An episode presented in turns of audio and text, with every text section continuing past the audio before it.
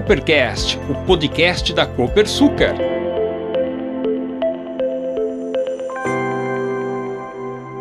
Olá, eu sou o Jaime Alves e este é o Coopercast, o podcast da Copersucar. Nesta edição, vamos falar um pouco sobre a grande contribuição do etanol para a melhoria dos indicadores de sustentabilidade. Por exemplo, o uso do etanol emite entre 70% e 90% menos gás carbônico do que o combustível fóssil. É muita coisa. Para quem tem carro flex, a decisão de contribuir com o meio ambiente é fácil. Basta pedir etanol. Neste episódio do Coopercast, nós convidamos um especialista em emissões que vai falar sobre as vantagens do etanol. Alfred Schwartz é o nosso convidado. Ele é mentor do Grupo Agro na SAE Brasil. A SAE Brasil é o braço nacional da SAE Internacional. É uma associação sem fins lucrativos que congrega engenheiros, técnicos executivos, acadêmicos e estudantes de engenharia todos unidos pela missão de disseminar técnicas e conhecimentos relativos à tecnologia da mobilidade. Você está ouvindo Coopercast, o podcast da Copersucar.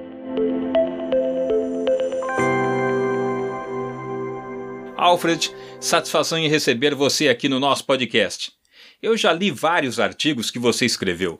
Combustível, emissão de poluentes e sustentabilidade são alguns dos temas que você domina.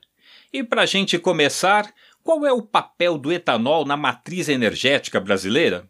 Olá, Jaime. É um prazer participar do Coopercast e eu vou logo para sua primeira pergunta, que é muito importante.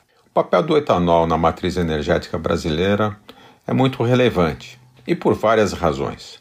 Primeiro, porque utilizamos o etanol de uma forma bastante intensiva e em todo o país. Segundo, nós produzimos esse produto gerando emprego, renda no campo e gerando um combustível limpo e renovável. Só no ano passado nós produzimos para fins de transporte é, perto de 34 bilhões de litros de etanol.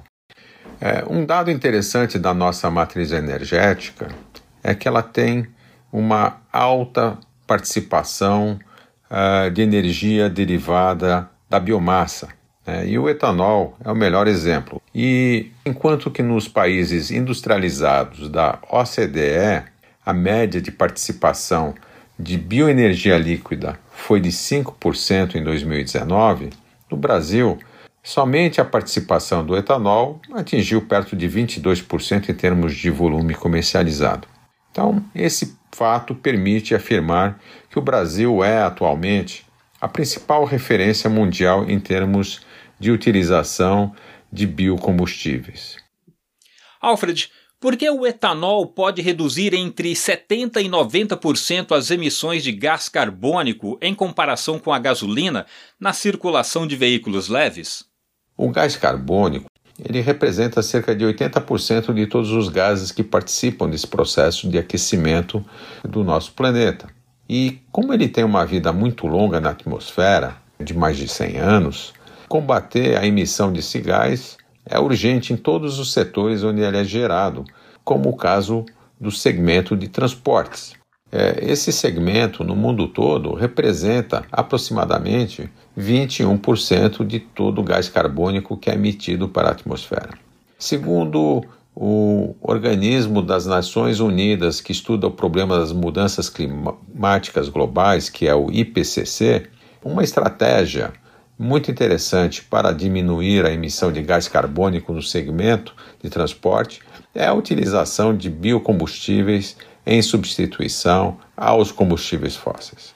A boa notícia que nós temos aqui no Brasil é que o etanol de cana ele é produzido de uma forma muito eficiente e se destaca pela sua enorme capacidade de redução do gás carbônico em comparação com a gasolina. E isso acontece porque a cana de açúcar, ao crescer, absorve enormes quantidades desse gás no processo chamado fotossíntese, é, onde todas as plantas é, se aproveitam do CO2 para poderem crescer e liberam oxigênio. Além disso, no processo de produção do etanol se utiliza a energia originada pela queima de resíduos da cana em vez de combustíveis fósseis, que é um benefício adicional e que não agrega o gás carbônico à atmosfera.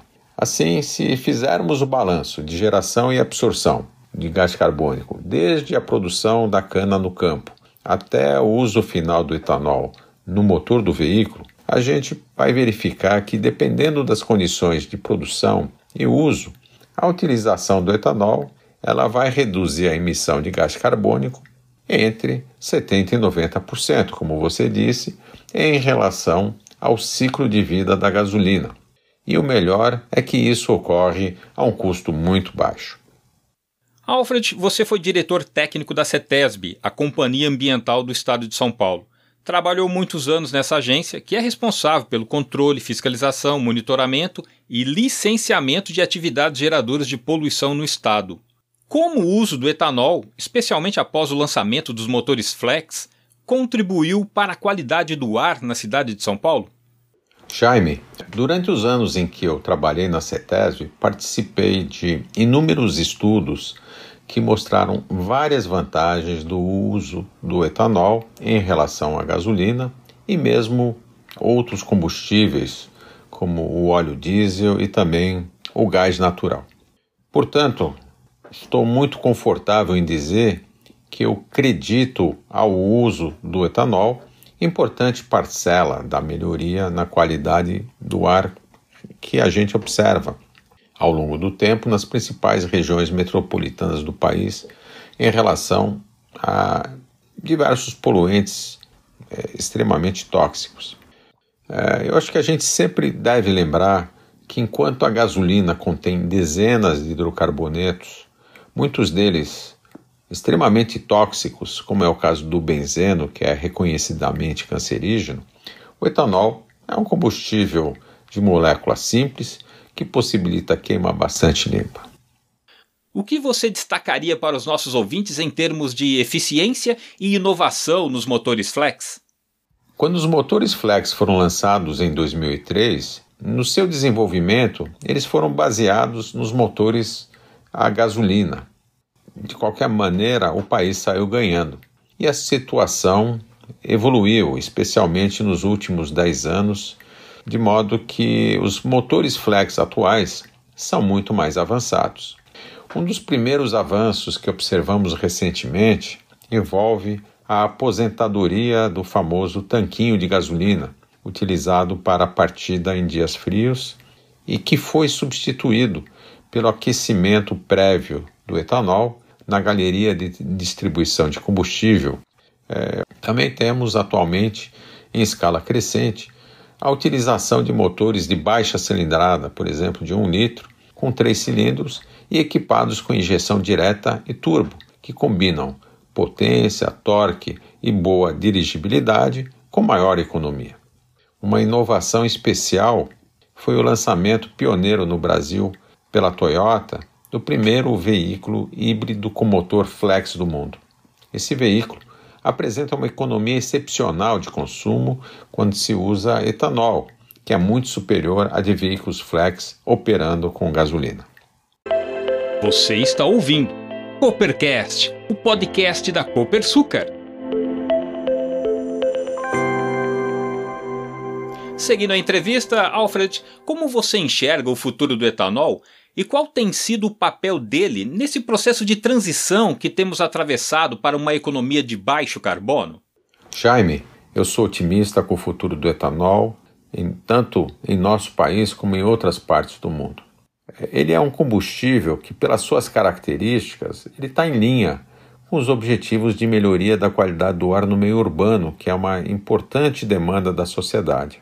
Com investimentos em algumas rotas inovadoras de tecnologia, como é o caso das células de combustível a etanol, será possível ampliar o uso do produto para veículos comerciais e outras aplicações, como geradores de energia.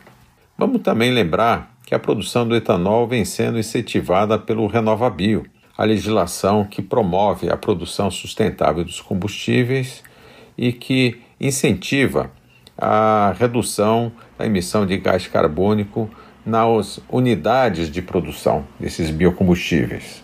E tudo isso viabiliza a competitividade econômica do produto.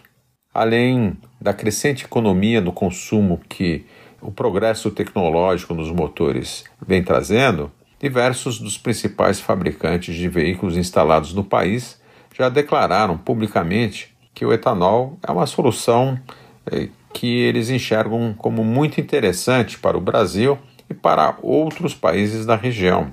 Esses mesmos fabricantes que produzem veículos elétricos em outras partes do mundo esclarecem que, apesar de se vislumbrar no futuro uma gradual inserção dos veículos elétricos no nosso mercado, há ainda muitos desafios a serem vencidos para que eh, esses veículos possam de fato ter um papel relevante no mercado. Então, as perspectivas para o futuro do etanol nos próximos 20 anos, elas são muito animadoras. Alfred, muito obrigado pela sua participação aqui no Coopercast. Você esclareceu muitas dúvidas da gente e dos nossos ouvintes. Obrigado. Jaime, foi muito bom estar com você nesse bate-papo do Coopercast sobre etanol, o combustível do bem, como eu costumo dizer. Eu gostaria de deixar para você e para os ouvintes um grande abraço. Você está ouvindo Coopercast, o podcast da Copersucar.